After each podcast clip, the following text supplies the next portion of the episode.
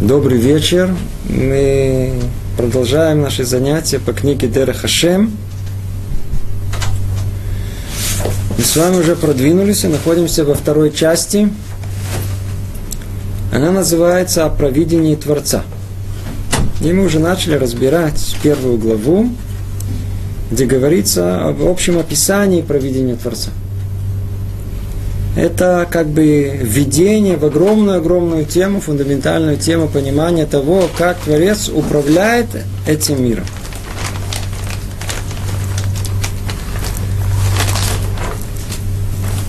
Прежде чем мы начнем, снова повторим. Так как мы будем э, употреблять постоянно слово провидение Творца, то надо как-то глубже понять, что имеется в виду.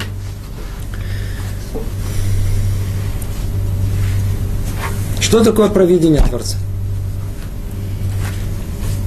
Что такое наше провидение? Или давайте заменим это слово другим словом.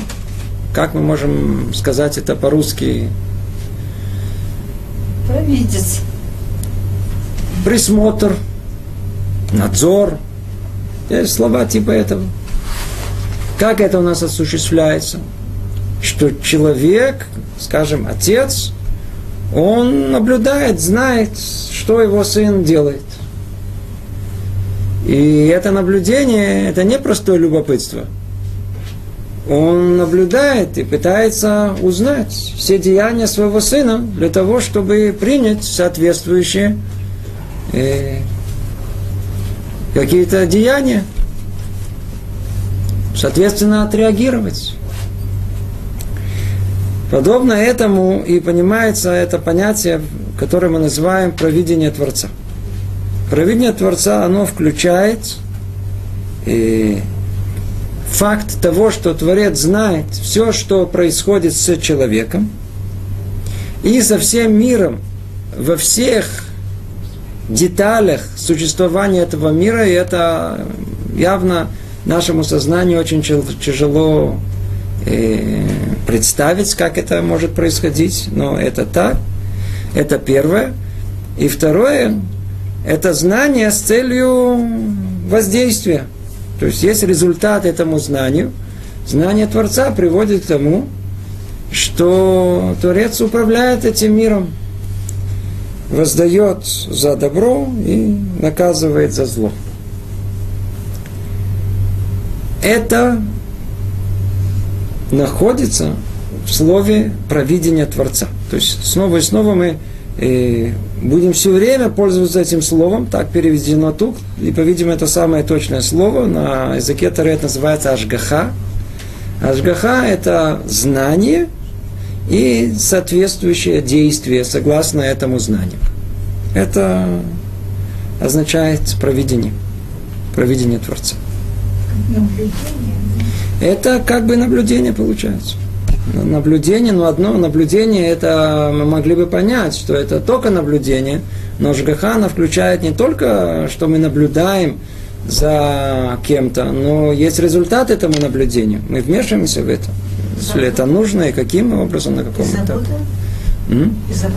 Это можно, можно, это включает в себе одно из проявлений заботу, например. Надо сказать, что человечество э, на всем этапе своего развития пытались тоже как-то разобраться в этом вопросе. И по поводу того, что происходит в этом мире, есть самые разные мнения.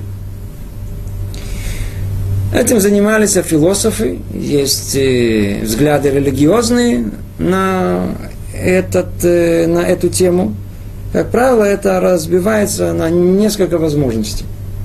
Первая возможность, она еще известна из самых древних времен, хотя она была редка и не была доминантна, только в последнее время, последнее э, поколение она доминантна. Это взгляд, и, как сказал Наваль Балибуайна Луким, сказал Наваль в сердце своем нет Творца – нет силы, которая сотворила, нет силы управляющей, нет ничего. Все в мире. Откуда мир? А когда-то был сотворен, непонятно кем и чем, и теперь он как-то существует. Нет Творца в этом мире. Это одно мировоззрение. Второе мировоззрение состоит в том, что Творец сотворил этот мир. Но вы знаете, однажды он его сотворил. После этого бросил его на произвол. И вообще никак не интересуется тем, что тут происходит. Мир сам по себе и Творец сам по себе. И где мы, и где он. Это как бы две несопоставимые вещи. И это мировоззрение было очень сильно развито многими философами на протяжении всей истории. То есть Творец сотворил, но он не, не вмешивается совершенно в происходящее, и он не знает, вообще оторван от того, что тут происходит. Третье мировоззрение, что Творец, он э, сотворил этот мир, он знает, что происходит, но он не вмешивается в то, что происходит. Он мир этот завел, все открыто перед ним – и этот мир теперь как, знаете, как заведенный такой, как некая игрушка, которая после этого мы ее завели на определенное время. Вот она и функционирует. Так мир наш выглядит. А в мире существует полный беспорядок. Что человек хочет, то и делает. Законы джунглей. И руки, творцы, э, руки Творца в этом мире особенно мы не замечаем. Так они говорят. И логика ихняя, она действительно очень интересна. Как они вообще рассуждают? Они говорят, э, это очень просто, это можно по-простому посчитать. И ведь э, какие возможности есть? Или Творец, он э, знает, что происходит в этом мире и вмешивается, или не знает и не вмешивается. Или знает, но не вмешивается. Теперь странное дело – если он вмешивается в этот мир, то тогда спрашивают простой вопрос. А почему тогда такой беспорядок? Почему мир так неблагоустроен? Почему в мире есть праведники, которые страдают? Почему есть негодники, которые радуются? Человек не понимает, почему такой балаган во всем мире. Полный беспорядок. Жена мою, мою машину стукнула. Это такое может быть. Я подошел к автобусной остановке, автобус уехал. Как это может быть вообще? Я, я, я собрался устроиться на работу, устроился на работу, две, два дня проработал и всю фирму закрыли. Скажите, это нормально, это порядок в мире? Человек возмущен, он не понимает, почему это происходит, то происходит. Не понимает. Как результат, он говорит о том, что если в мире существует беспорядок, значит, значит одно из двух. Или Творец, он способен э, навести порядок, но он его не наводит. Или он э, изначально не способен навести этот порядок. Так или иначе, что получается? Что Творец не управляет этим миром. Это мировоззрение, которое сложилось среди философов на протяжении многих тысяч лет. Знаете, что еврейское мировоззрение, оно полностью противоположно этому. И согласно ему, как мы говорим, и это основа нашей веры, это одна из 13 принципов, которые сформулировал Рамба. Творец знает все деяния этого мира, включая человека, естественно.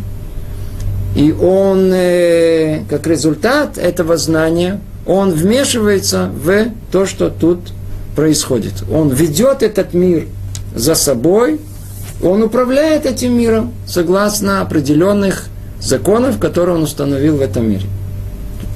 И, соответственно, деянием этого мира и существует и вознаграждение, и наказание. В отличие от этого мировоззрения, мы видим, что во всем мире готовы построить практически любую идеологию, любое мировоззрение. Главное отрицать то, что больше всего человеку больше всего не хочется. Что? Что в мире существует наказание за проступки человека и вознаграждение соответственным же образом. Это тяжелее всего человеку принять. Человек всегда видит себя человеком э, совершенным, безгрешным, но разве такой человек, как я, может согрешить? Так мы все показываем самого себя. Разве Бог может э, наказывать таких людей, как мы? Мы же хорошие люди. Мы же ходим с презумпцией невиновности. Мы, точнее, мы ходим с, с, с вывеской на, на, на голове «хороший человек». Так разве хороших людей так мы, Творец, может наказывать? Быть такого не может. Поэтому мы, нам проще построить любую идеологию. Главное, чтобы отрицать, что Творец управляет этим миром, и Он э, да наказывает, и Он да вознаграждает. Итак, это два слова о том, что есть провидение Творца. Что это такое? Что это такое? Это знание и участие в непосредственное, это управление этим миром. Это было маленькое введение. Теперь давайте снова вернемся к тексту. Мы его уже начали и попробуем очень быстро только пройти, с чего мы начали, подвести маленький итог и завершить эту главу. Надеюсь, мы успеем. Говорит Рамхаль так. Хорошо известно, что все творения, как высшие, так и низшие, были сотворены, поскольку высшая мудрость видела в них необходимость и пользу для общей цели творения – и все их природные законы были установлены высшей мудрости так, чтобы они наилучшим образом соответствовали намерению, с которым были сотворены. И по той же самой причине, по которой созданы творения, надлежит, чтобы они продолжили существовать все время, пока у них есть польза для всего творения, как мы упомянули. Поэтому господин благословен он, сотворивший все эти творения, не применит также и надзирать над ними и поддерживать их существование в желанном ему состоянии. В первом параграфе, в первом параграфе Рамхал объясняет нам причину, почему Творец, он э, творит провидение над всем миром. Над всем миром. И в этих словах мы об этом говорили расширено в прошлый раз, есть огромный, огромнейший смысл сам по себе. Сам по себе. Когда человек всматривается в этот мир, он хочет его понять. Чего, что ему не хватает? Ему не хватает ключи к пониманию. Любая запутанная система, она требует подборки ключей, кодов каких-то понимания. Надо разгадать, как все это разгадывается. Представьте себе, что у нас есть некий прибор, и мы, люди любознательные, хотим понять его. Что мы сделаем? Что делает ребенок с часами? Он еще не знает, что это такое. Он его разбирает. Мы, мы разберем этот прибор на части. Посмотрим, он состоит из этого, из этого, из этого, из этого, из этого. Мы даже их изучим чуть-чуть. Начнем э, понимать, что есть каждый прибор. Скажите, мы поймем, что это есть все вместе, зная составляющие части? Ответ нет. Как мы можем понять? Только тогда, когда мы присмотримся, в том случае, если нам удастся его снова собрать, и посмотреть, как он работает. И тогда, может быть, может быть, мы поймем, а какое условие понимания, для чего этот прибор, знать его конечную цель для чего этот прибор вообще служит. Как только знаем конечную цель и видим все это как в процессе, мы понимаем вообще, о чем речь идет. Но вот знаний самих по себе, частей этого, этого недостаточно, чтобы понять, почему эти части должны существовать и быть. Для чего эта шестеренка? И для чего это? Мы только можем описывать это. Теперь обратите внимание на наш весь мир – Люди разумные, люди глубокие, они изучают этот мир. Как они изучают? Они его разобрали по частям.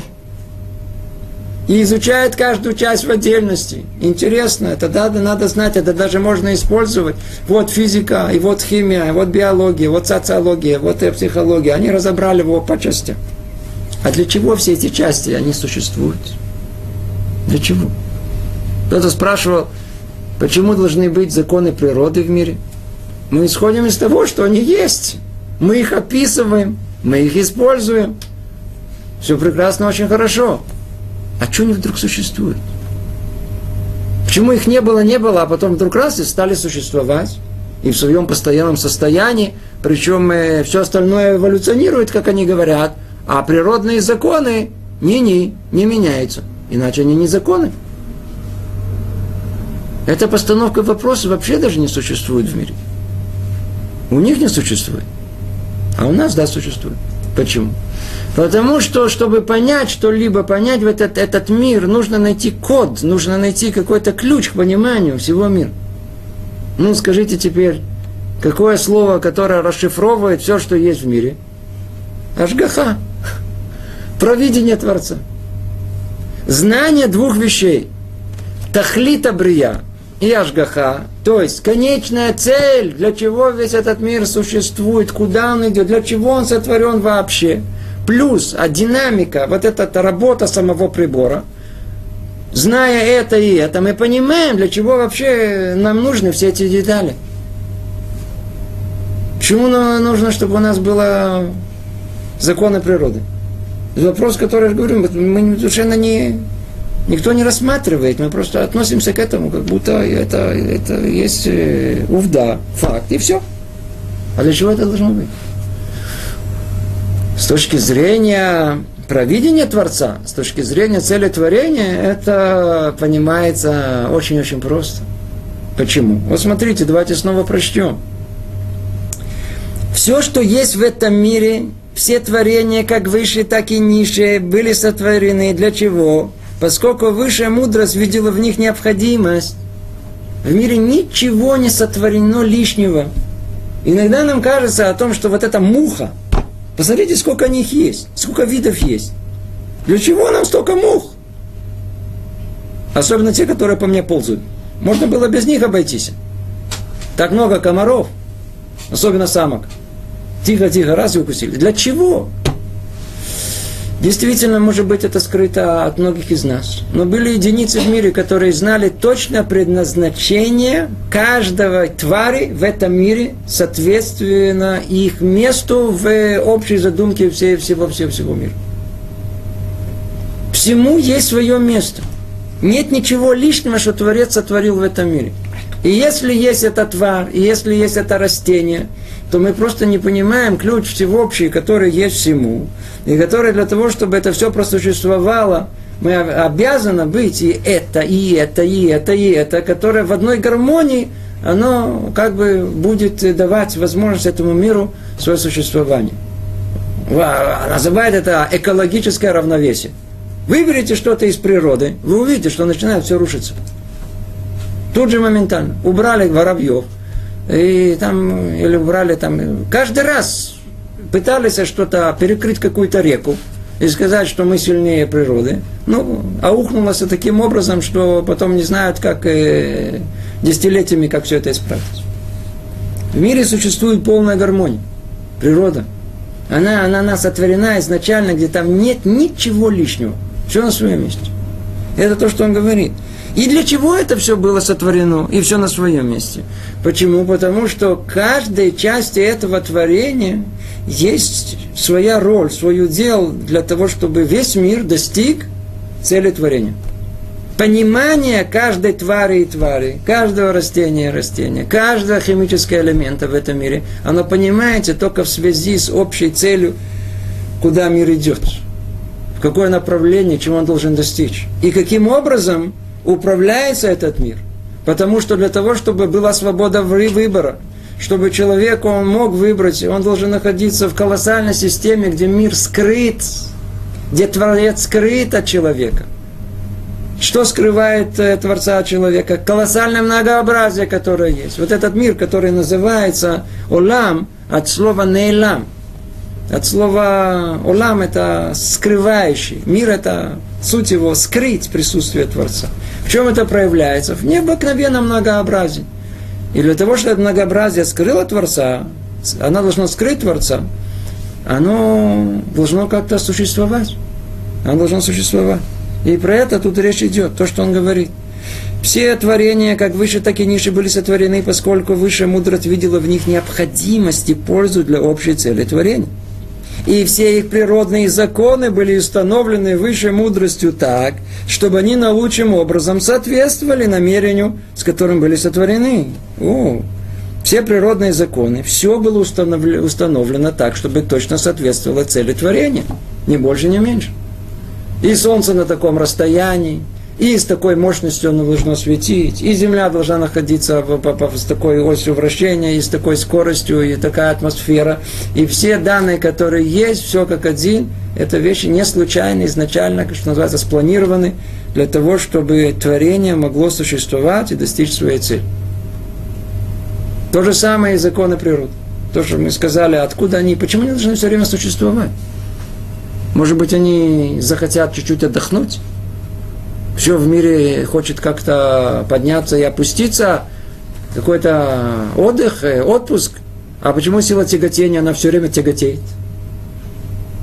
На секунду без перерыва. Сейчас мы поймем.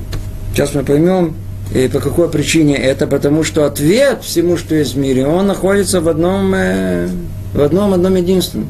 Ашгахат Ашем. Кадош Барху должен лашгех, он должен э, э, управлять этим миром. Есть провидение этого мира. Для этого нужно и постоянный закон. Сейчас мы тоже это Если более подробно. Врачи. По порядку. Мы сейчас только в самом начале находимся. И по той же самой причине, по которой созданы творения, надлежит, чтобы они продолжили существовать все время, пока, они, пока есть польза для всего творения, как мы упомянули. Ну, что тут говорит нам Рамхан? По той же причине, по которой созданы творения. То есть, то есть каждому творению есть причина, есть место в общей картине всего мира. Теперь надлежит, чтобы они продолжали существовать. Почему они должны все время существовать? Потому что столько времени, сколько цель творения еще не достигла, не достигнута. Есть еще чем человеком тут заниматься в этом мире. Значит, нужно и всю систему вокруг него продолжить, ее поддерживать каким-то образом, чтобы человек мог там существовать. Поэтому столько времени, сколько все вокруг этого вертится, столько времени, сколько цели творения не достигнута, мир должен существовать. Что за этим кроется? За этим кроется тот факт, что то, что иногда кажется э, поверхностным взглядом, что когда-то в мире было творение. И мир однажды был сотворен. И с тех пор он в этом сотворенном состоянии, теперь он как-то существует. Этот взгляд совершенно неверный, не по-еврейски верный. Уже говорили тоже много раз, снова повтор. А связь между творением и Творцом, она постоянная и неразрывная. В отличие от чего? Представьте себе, э, плотник, он э, сбивает стол.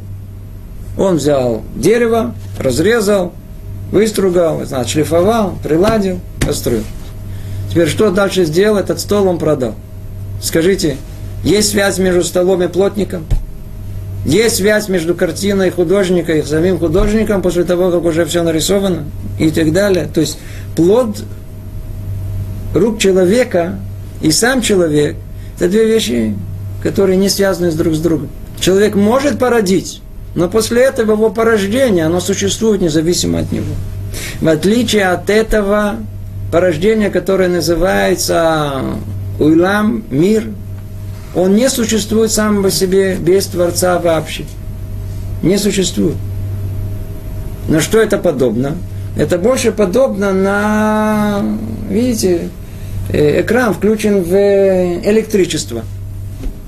И столько времени, сколько электричества оно подается сюда, то экран работает, существует. У нас ощущение, что все, все работает, все нормально. Только отключить электричество, моментально нет ничего. Так и тут. Процесс творения, он творится постоянно, каждую долю времени. И если, не дай Бог, этот процесс будет остановлен на долю времени, то мир превратится в ничто, в то, в хаос. Ничего не будет в этом мире. Ничего. Поэтому процесс творения, он идет какой постоянный в этом мире – а сколько времени он идет? И почему он должен идти постоянно? А потому что цель творения еще не достигнута. А если цель еще не творена, значит поддерживать надо весь мир. Как поддерживается мир? Надо, чтобы законы, которые были установлены в момент творения, были какими? Постоянными. А сколько они будут постоянными? Столько времени, сколько еще не достигнута цель творения. Как только цель творения будет достигнута, нет уже и смысла поддерживать все эти постоянные законы. Так что законы, которые мы считаем постоянными, природными законами, не, ну, это неверный просто, даже логически неверный подход.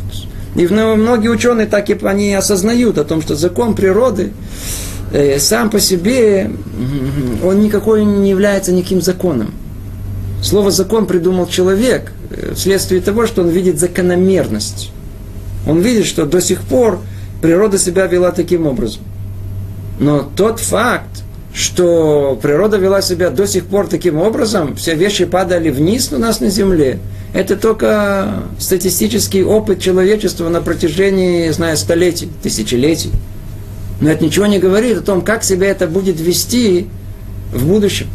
До сих пор солнце светит, и все предметы падают вниз. Это на основании опыта прошлого. Но мы ничего не знаем об этом, что произойдет в будущем. Раскрывает нам Тора, что так оно и есть. Будущее, оно скрыто от нас. И столько времени, сколько не достигнута цель творения всего мира, нужно и необходимо поддерживать все условия достижения этого. Какое условие? Скрытие Творца. А как скрытие происходит? Постоянством этого многообразия, которое есть в этом мире. Другими словами, обязаны существовать законы природы. Какие? Постоянные, которые они скрывают присутствие Творца в этом мире. И поэтому Господин благословен Он, сотворивший все эти творения, не применет также надзирать над ними, поддерживать их существование, желание, в желанном ему состоянии. Ну, поэтому, естественно, что столько времени, сколько цель творения не достигнута, что обязаны делать? Надзирать и поддерживать существование всего мира, законов природы, э, неорганической материи, органической, всего-всего, что есть в мире, до тех пор, пока цель творения не будет достигнута. Это первый э, параграф, и мы его уже прошли, и видите, снова завелись на нем. Второй параграф.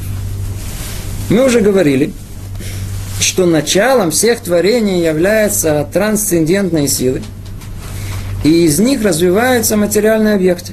Да, действительно, мы уже подробно говорили об этом, что нет ничему в этом мире, основы в этом мире, без того, чтобы не было корня этому в мире духовном. В мире духовном.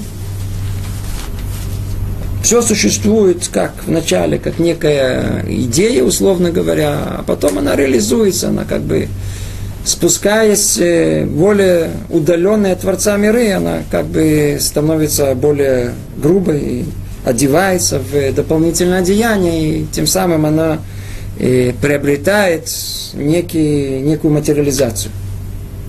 Но всему этому есть корень. То есть все это одна единая система. И материальные вещи во всех своих деталях соответствуют тому, что переходит на них из высших сил во всех их аспектах. И нет большего или малого в материальных вещах, не имеющих причины и корня в каком-либо аспекте трансцендентных сил.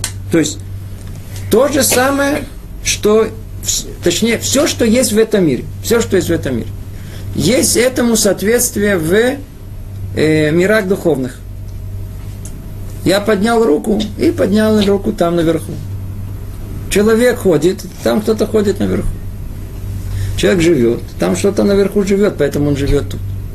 Теперь, на каждом уровне мир, в котором мы находимся, мир очень сложный, мир духовный, мир материальный, там есть много-много миров, и есть иерархия целая всего этого – Теперь тот же самый объект, в зависимости, в каком мире он находится, у него другое выражение есть это. Так вот, говорит нам Рамхаль, что любое, что есть в этом мире, вне зависимости от того, в каком месте в иерархии духовных миров это находится, все части находятся под полным контролем и наблюдением Творца. То есть Ашгаха, она относится ко всему, что есть в мире, ко всему. И включая все духовные корни и всего, что есть в этом мире, тут, в мире материальном. И господин, благословен он, мы продолжаем сейчас, что говорит Рамхаль, надзирает над всем этим в порядке созидания. А именно, сначала над трансцендентными силами, и над всем, что развивается из них, как он есть. Также он надзирает над служителями, назначенными им нотриалями, как мы упоминали там, поддерживающие их существование, их функции, и непрерывно давая им силу для выполнения их действия. Вся энергия исходит от, оттуда. То есть, кроме того, что Рамхан сейчас нам перечислил в начале, что все в мире само по себе не существует, а есть этому корни в духовности, и все это вместе должно быть э, присмотрено. Теперь он говорит, и в каком порядке это происходит. А порядок он начинается с изначально самых духовных корней и спускается по порядку к, дальше. То есть иногда это, это, это присмотр, это находится в самом начале. И иногда влияние достаточно в самом начале. А иногда нужно вмешаться посередине. А иногда нужно в конце. Но это, в принципе, просматривается все это от начала и до конца. Это то, что тут сказано. И надзирает над всем этим в порядке созидания сначала на этими трансцендентными силами, да, над сферот, то, что тут подразумевается. И после этого переходит и к теми, кто исполняет этими. Кто это? Мы уже знаем, их условно называют ангелы. То есть и за ними идет присмотр. И там в конце уже непосредственно и за всеми проявлениями этого материального мира – то есть присмотр идет во всех инстанциях, которые есть, во всех реалиях, во всем нашем мире, как духовном, материальном. И это включает и весь мир, и ангелов, и человека в нем. И вся эта система, она существует, и присмотр ее осуществляется для кого? Для человека. Для человека. Это не забыть. И в конце он говорит – что все это, э, э, поддерживая их существование и их функции, непрерывно давая им силу для выполнения их действий. Тут тоже скрыто э, понимание того, что причина всему, и это порой скрыто от наших глаз, то есть одна единственная сила, которая непосредственно воздействует, это та сила, которая дает энергию всему. Почему это должно быть сокрыто? Почему Всевышний должен быть сокрыт и сокровенно? Для того, чтобы дать человеку свободу выбора. Мы об этом много, много говорили занятий. А обязано для того, чтобы дать человеку свободу выбора, то и Творец должен быть скрыт. Его присутствие полностью должно скрыто, чтобы человек чувствовал себя полностью независимым. А энергия всего мира, она откуда-то берется снова возвращаясь к взглядам ученых, явно человек честный, и среди них не есть много таких, они сами себя спрашивают по той теории, по которой они понимают, как устроен мир. И общепринятая теория – это теория большого взрыва, которая утверждает о том, что весь мир был сотворен с какой-то точки, с одной. Ее называют сингулярная точка. И до этого момента ничего не было – Ничего не существовало, ни времени, ни пространства, естественно, ни, ни материи во всем этом. И вдруг ни с того ни с сего из одной точки оказалось а так много энергии, которая превратила, не было, не было, а вдруг стало это так много, что породило всю Вселенную с миллиардами, я знаете, звезд, галактик и всего прочего. И нас тут еще ко всему прочему. Откуда это все взялось? Вопрос номер один. Вопрос второй. Как это продолжает существовать? Сейчас и ученые нашли, что тут есть э, дисбаланс в мире. Не может такого быть, что в мире существовало. Они видят, что тут не хватает. Нам не хватает чего-то. И что они говорят? Они долгое время думали, что то, что мы видим, это то, что есть. Наш мир, вот звезда, так, вот звезда, вот планеты, вот. Это то, что составляет массу Вселенной. А что посередине? Пространство безвоздушное. Ничего там нету. Космос пустой. Ничего нет.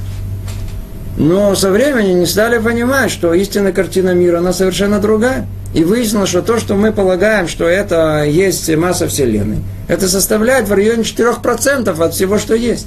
Тогда остается вопрос, а что все остальное?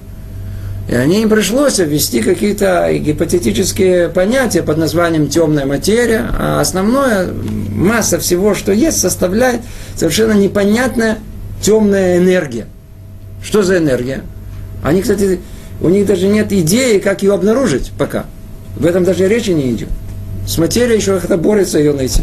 Но откуда эта темная энергия? Она существует только как гипотеза. Ничем не доказано. Но с другой стороны, это единственное, что остается делать, чтобы, чтобы согласовать э, э, наблюдения, которые они делают с, с, с здравым смыслом и логикой.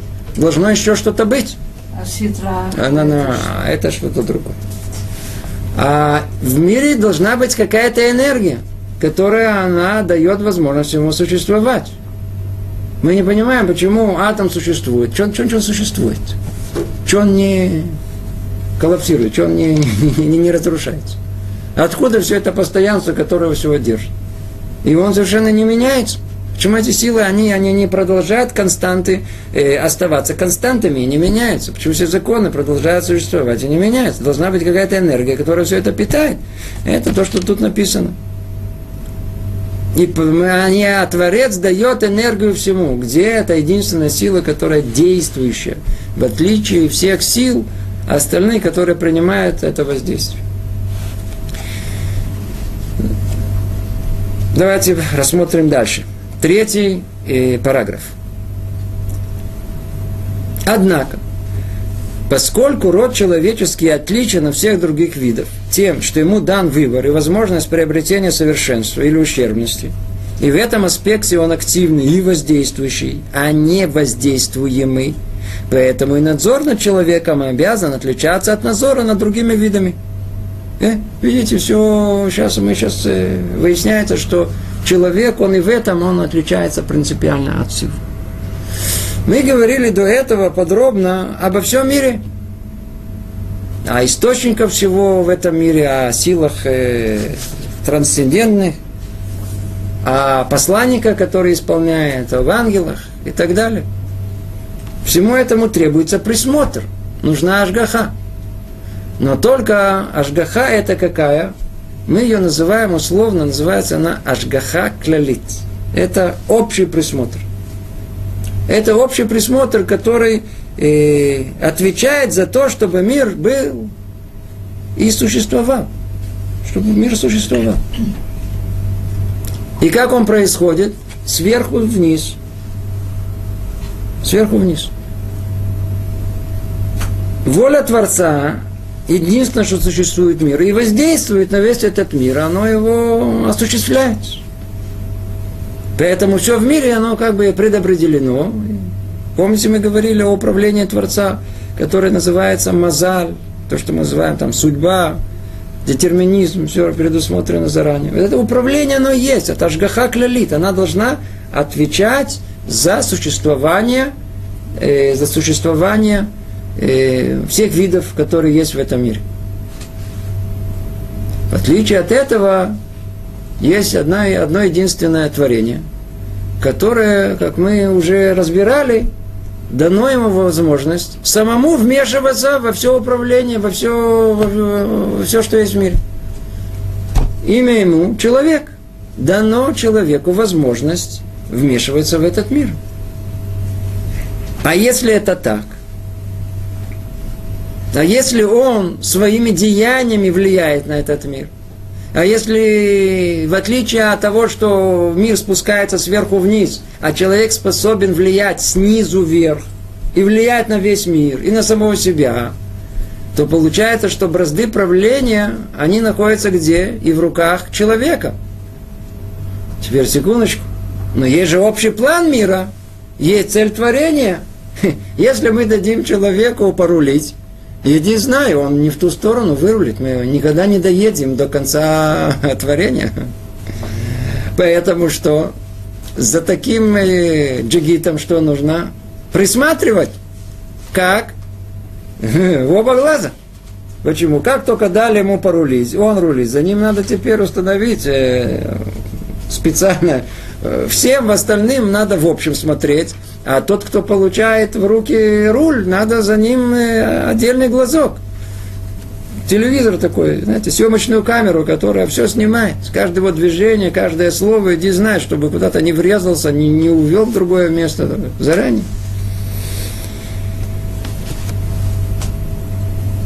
Явно за подобным творением, за человеком нужно присматривать по-другому. Иначе что он просто может разрушить общий план мира. Поэтому нужно знать все подробнее, что он делает. А заодно и вмешиваться во все, что с ним происходит. То ли до того, то ли в момент, то ли после того. И все детали того, что я сейчас говорю, мы подробно будем с вами разбирать на многих вопросах, на многих занятиях. Это то, что он говорит тут. Однако, поскольку род человеческий отличен от всех других видов тем, что ему дан выбор и возможность приобретения совершенства или ущербности, и в этом аспекте он является единственным в мире активным и воздействующим подобие самого Творца, а не воздействуемый, как весь остальной мир, кроме него – Поэтому и надзор над человеком обязан отличаться от надзора над другими видами. Ведь необходимо надзирать и насматривать над деталями его действий, воздавать ему согласно его пути и плоду его действий. О, дополнение, что говорит нам Рамха. Недостаточно присматривать за ним. Надо ему что еще?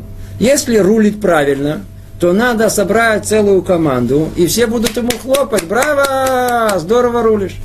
Если он рулит не в ту сторону, надо набрать пару таких больших, таких э, крупных, с дубинами, и чтобы ему махали, э, сейчас получишь. Давай, езжай прямо.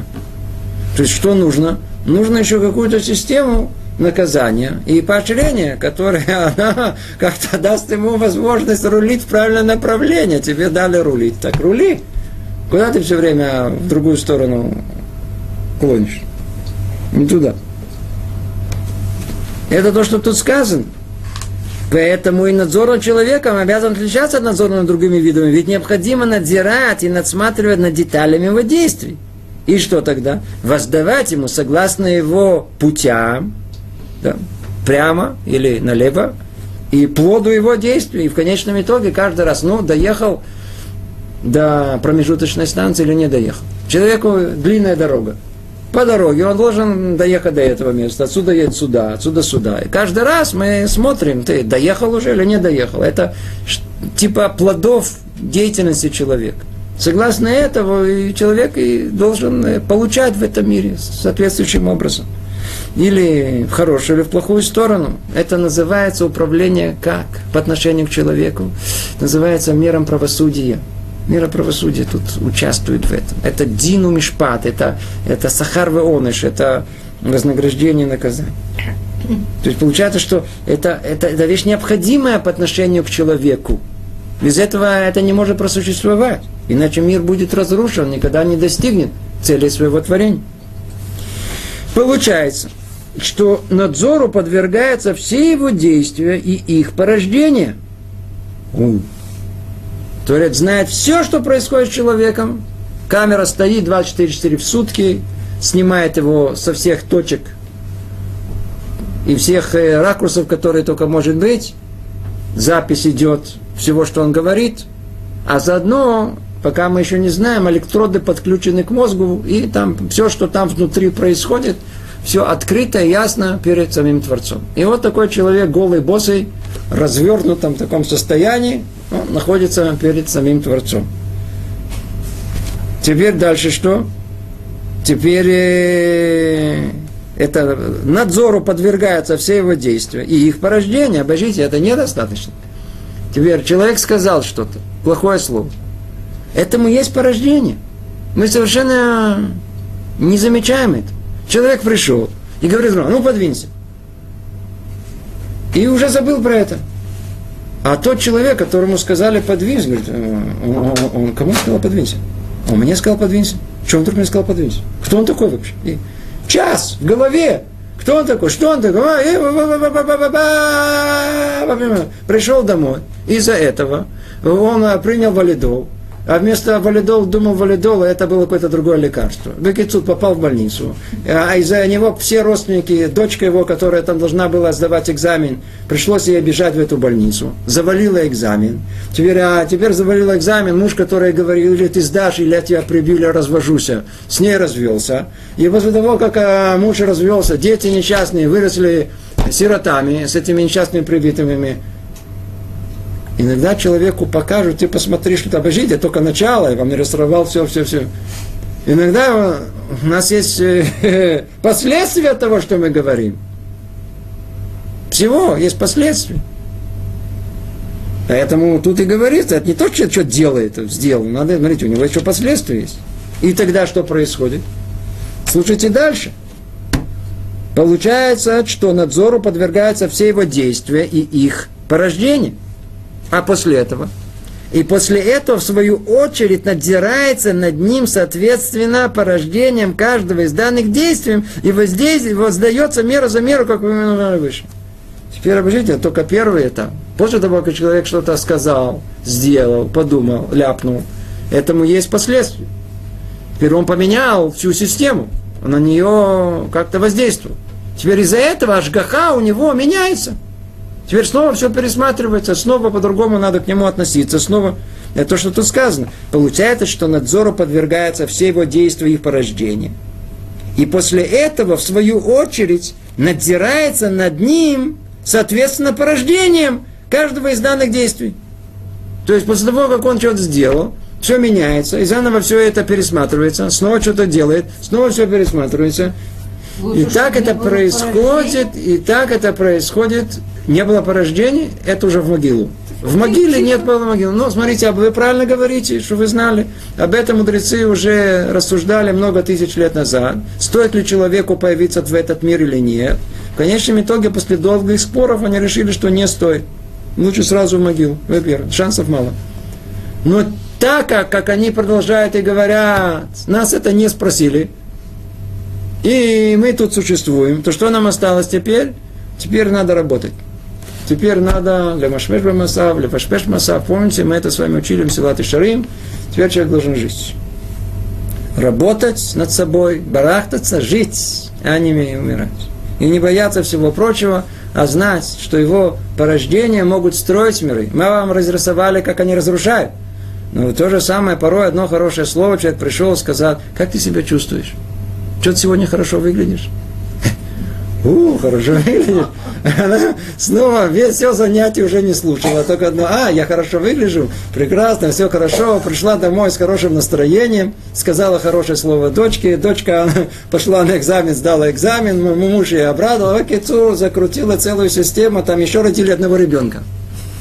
Единственная, а та, которая не понимает, она, то, что она привела к тому, что там в той семье они хорошо помирились, все очень хорошо, выяснилось, что она сдала экзамены, они еще-то хорошо поехали куда-то после этого отдохнуть, и, знаете, после этого все случается, и, и ребенок родился. Так что стоит жить, не надо, не надо пугаться этого. Единственное, что, что в конечном итоге все воздается меру за меру. И это управление Творцом, про которое мы еще будем много говорить, все управляется мера за меру. Все про меру за меру. Что значит мера за меру? Согласно тому, что человек э, произвел в этом мире, такой результат он получает. Это не то, что там существует, э, знаете, сидят э, судья, и ему говорят, что он сделал? В глаз, и ему ему в глаз. Он сделал там, он того обокрал, давайте сейчас пошлем вора, чтобы ему обокрали. Не это имеется в виду. Имеется в виду мера за меру. Человек порождает своим деянием некий результат. И этот результат, он, как всегда, соответствует тому, что он сделал. Для чего? Для того, чтобы он сам понял, что он натворил. Всегда человеку дадут на каком-то этапе понять, что он сделал то ли хорошего, то ли плохого чтобы он увидел, смог это рассмотреть, оценить, что он, что он производит в этом мире. Это называется управление миру за мир. И мы будем об этом будем говорить. Это, это отдельная тема сама по себе. Что значит мера за миру и как Творец управляет этим миром. Мир за мир. Ну, мир за мир. Теперь завершается э, первая глава, и Рамхал подводит итог общий всему, что было сказано тут. И говорит он так. По отношению к любым другим видам, кроме человека, это не так. Ибо представители других видов не действуют сами, но получают воздействие. Они существуют только для того, чтобы поддерживать существование данного вида в целом, согласно тому, что заложено в его духовных корнях. Провидение будет поддерживать существование данного, данного корня и его ответвление согласно природе и закону этого корня. Но над человеческим родом, представители которого активны и воздействуют, как мы упоминали, необходим детальный надзор согласно тому, что повлекут их деяния, не более и не менее. И мы еще расширим объяснение этого далее с Божьей помощью – вся эта глава – это введение в огромную тему под названием Ашгаха. Это только общее объяснение, как все это работает. Теперь, что тут сказано? Давайте тоже подведем итог тому, что мы говорили. В этом мире как бы есть две системы. Одна сверху вниз, а другая снизу вверх. Есть э, провидение Творца сверху вниз, и есть э, влияние человека снизу вверх снизу вверх. Согласно этому, согласно этому, и есть и все остальные воздействия, которые производятся. И результаты всего этого. Как тут сказано? Все, что связано с миром, мы говорили сверху вниз, они ведь сами не действуют, не являются активными участниками этого мира, а что на них воздействуют. И они существуют для чего? Только для того, чтобы поддерживать существование данного вида в целом, согласно тому, что заложено в его духовных корнях.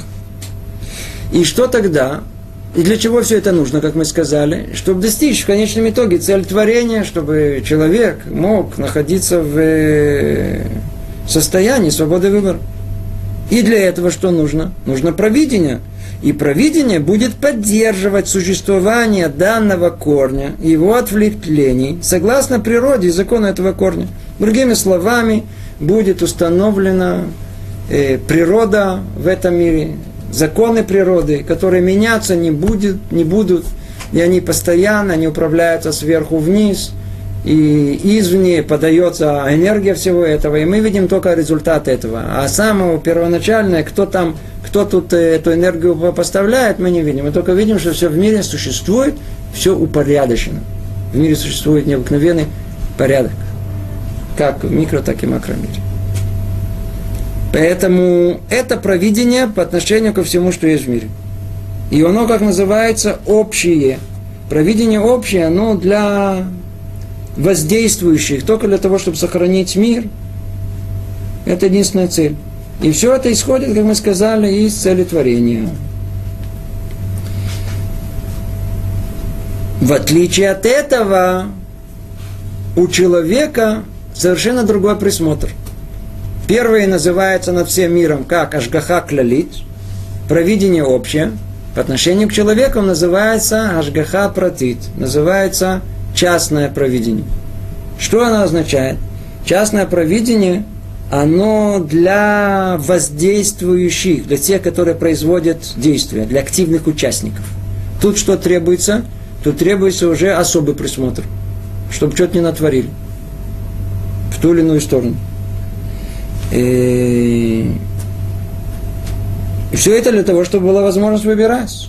Каким образом это производится? Это производится на уровне правосудия путем Сахар Вауныш. Это то, что тут сказано.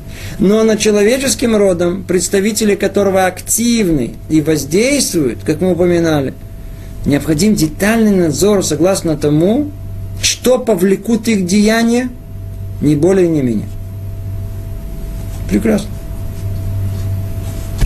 Человек сделал выбор, действует в определенном э, ракурсе, а сверху его корректируют и наблюдают за ним, что это он там такое делает. Вот. А ну-ка мы его сейчас... Вот где-то приблизительно так, как бабушка по отношению к внуку. Ну, только, по-видимому, там учитываются все остальные аспекты поведения внука, в отличие от бабушки, поэтому тут э, нужно э, э, э, видеть это, всю эту общую картину. А Внук уже давно не слушает бабушку. Бабушка уже... А человек давно не слушает человека, Творца, что вам сказать, уже прямо с своего появления. Давным-давно не слушается. Ну что, тем не менее, умелая бабушка, которая действительно любит своего внука, несмотря, что он шаловливый, она спокойно к этому относится и знает, где дать ему волю, а где его чуть-чуть слегка Где попридержать, попридержать. И тогда столько времени, сколько, знаете, на что это подобно? Это подобно, как э, э, мы плывем с вами по реке. И на пароходике. Теперь этот пароходик время от времени какая-то другая группа людей захватывает и куда-то хочет тянуть в другую сторону. Одни говорят, мы к левому берегу хотим, а другие к правому. И время от времени у нас одна группа побеждает другую, и мы пытаемся то к левому, то к правому, то к левому, к правому. Иногда разворачиваемся на одном месте, но обратите внимание, как мы бы не суетились, а ни туда, ни сюда, а река неизбежно течет, и этот кораблик, как он не, не, не, не крутится, она его тащит в одну сторону, к концу, туда, к устью реки, где, к цели, куда они хотят и приехать. Это приблизительно то, что с нами происходит. Есть общее управление, мы будем еще давать ему название, ясное, четкое и понятное, но когда мы уже все это разберем, подведем итоги, тогда по Рамхаль в этом смысле привнес необыкновенную ясность управления Творцем. Необыкновенную ясность. И объяснил точно этот мир, как и почему все в нем происходит. И есть это управление общее, а внутри него есть это непосредственно управление с частным, то есть самим человеком, который для него все это существует, и он активный участник всему, который есть. Что нам из всего этого? Что, как нам относится вообще провидение? Снова об этом мы будем говорить очень подробно на следующих занятиях, но уже сейчас можем по-простому сказать. э, то, что мы с вами разбираем, это как-то понять, что кроется за задумкой Творца, за, за, за, как управляется этот мир. Это, это вопрос по поводу справедливости этого мира. А почему мир такой? А почему это так? И так далее, и так далее. Это.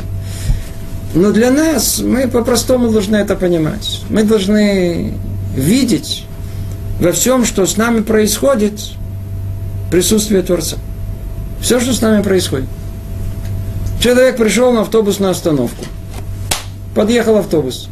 Ой, дурашем китоев. Эй, за ажгохи. Какая ажгаха, какое провидение Творца, которое было. Это сценарий номер один. Сценарий номер два. Вы подходите к автобусной остановке. Раз, автобус уехал.